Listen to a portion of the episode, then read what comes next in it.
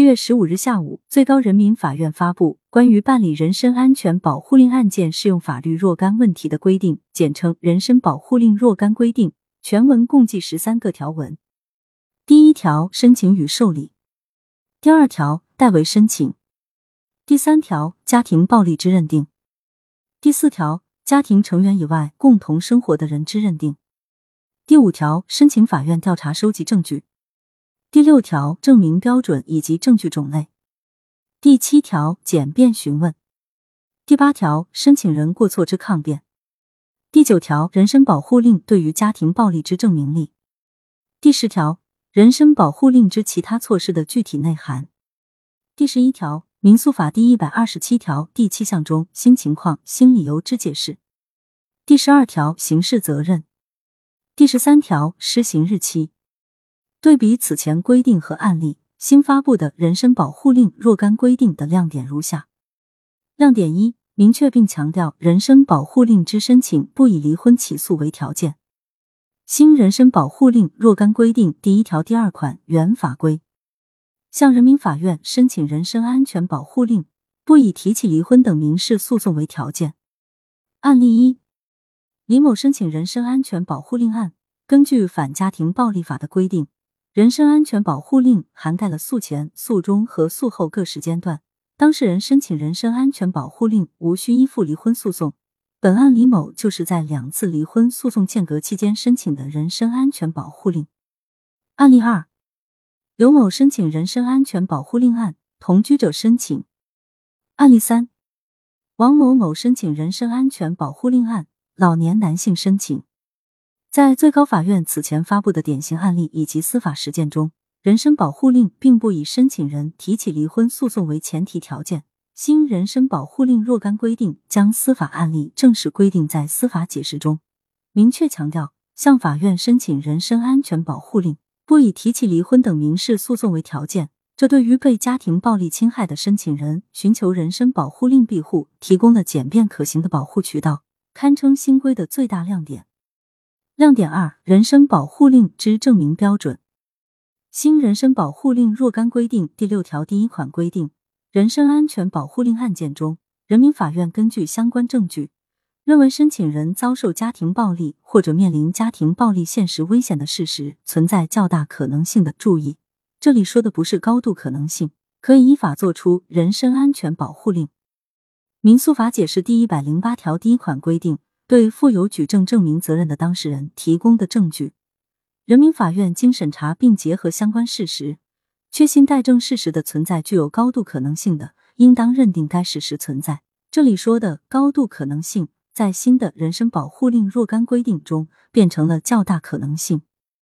新规的证明标准是较大可能性标准，而非高度可能性标准。从证明标准角度来说，较大可能性标准对于证据的证明力要求。低于高度可能性标准，这对于申请人来说，应该更容易获得人身保护令之保护，免于遭受家庭暴力之侵害。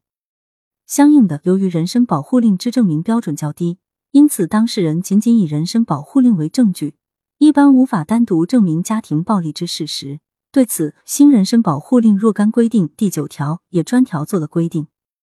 离婚等案件中，当事人仅以人民法院曾作出人身安全保护令为由。主张存在家庭暴力事实的，人民法院应当根据最高人民法院关于适用《中华人民共和国民事诉讼法》的解释第一百零八条的规定，注意这个规定是高度可能性标准，综合认定是否存在该事实。关联案例，当事人仅以法院发出的人身安全保护裁定为据，主张其配偶实施家庭暴力，并请求离婚损害赔偿的，法院不予支持。即使持有人身保护令的申请人，在之后的离婚等民事诉讼中，如果想要证明其配偶存在家庭暴力事实的，仍需要进一步举证，因为法院对家暴事实的审查方式是综合认定。亮点三：明确列举十一类证据。新人身保护令若干规定第六条第二款明确列举十一类证据，简述如下：证据类型一：当事人的陈述、简析。这类证据容易获取，但证明力较弱，一般需要结合其他证据才能证明案件重要事实。在举证过程中，尤其需要注重与日常生活经验、逻辑推理法则等是否符合。证据类型二，公安机关出具的家庭暴力告诫书、行政处罚决定书。简析：这类证据难获取，但证明力强，可以单独证明案件事实。证据类型三，公安机关的出警记录、讯问笔录、询问笔录、接警记录、报警回执等。简析。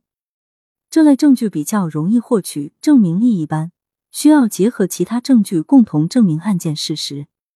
证据类型四，被申请人曾出具的悔过书或者保证书等。简析，这类证据证明力较强，但施暴人未必愿意出具，受暴人可以在报警后，在公安部门的帮助下，要求施暴人书写。证据类型五，视听资料和证据类型六。电话、录音、短信、即时通讯信息、电子邮件等，结合民诉法司法解释可知，视听资料一般难以单独证明案件重大事实，但不妨碍与其他证据共同发挥作用。另外，需要在证据资格审查中尤其需要注意合法性问题。证据类型七，诊疗记录、简析这类证据较易获取，但关联性是其弱点。证据类型八。投诉、反映或者求助的记录、简析这类证据较易获取，但证明力较弱，也存在关联性问题，最好请相关单位负责人出庭作证，以增强其证明力。证据类型九，证人证言、简析这类证据证明力较弱，证人容易成为双刃剑。证据类型十，伤情鉴定意见、简析。这类证据证明力较强，但关联性是其弱点。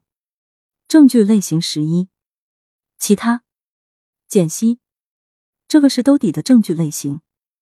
无论如何，新规列举的以上十一类证据，为深受家暴荼毒的申请人提供了平时收集保存证据的基本思路，而其他证据则提供了灵活性。只要能够证明家庭暴力存在，或者申请人面临其现实威胁。就可以向法院申请人身保护令。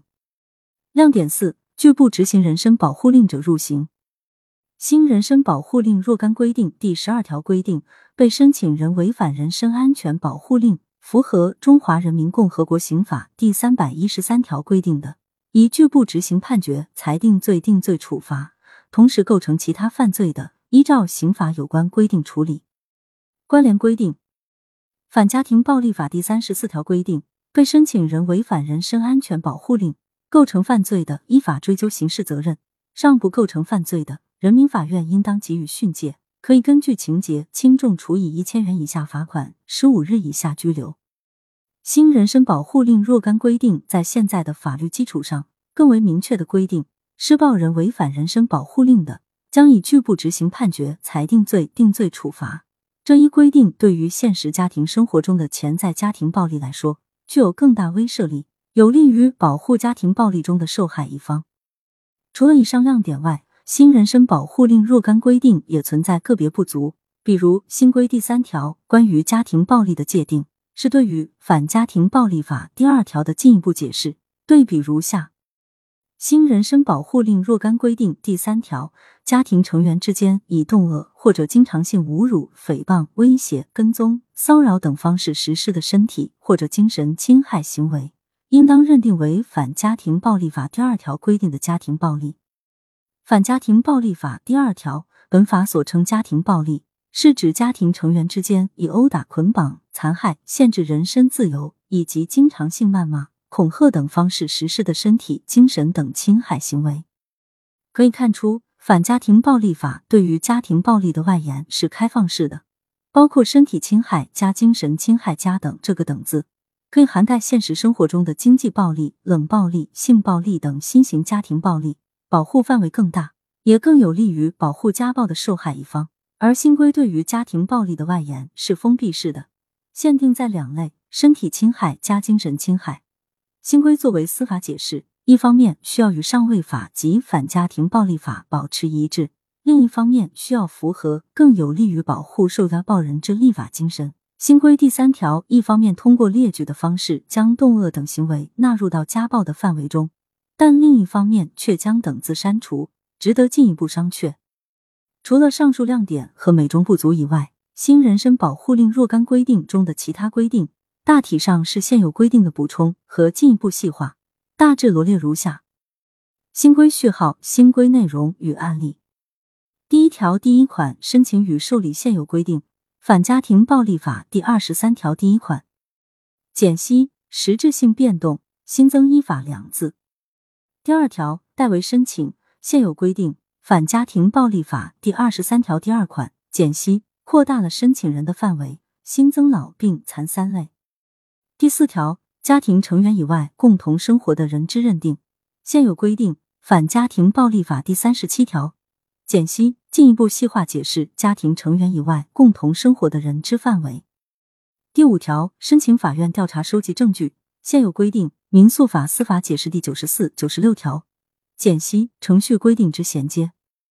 第七条简便询问，减析强调不影响法院作出人身保护令。第八条申请人过错之抗辩，简析同上强调不影响法院作出人身保护令。第十条人身保护令之其他措施的具体内涵，现有规定反家庭暴力法第二十九条，减析进一步细化解释其他措施。第十一条。民诉法第一百二十七条第七项中新情况、新理由之解释，现有规定。民诉法第一百二十七条减析进一步细化解释新情况、新理由。第十三条施行日期减析无实质性内容。以上内容比较烧脑，以后结合案例具体分析某一条会比较轻松一点。你可以留言想听哪一条的解释哦。下期见。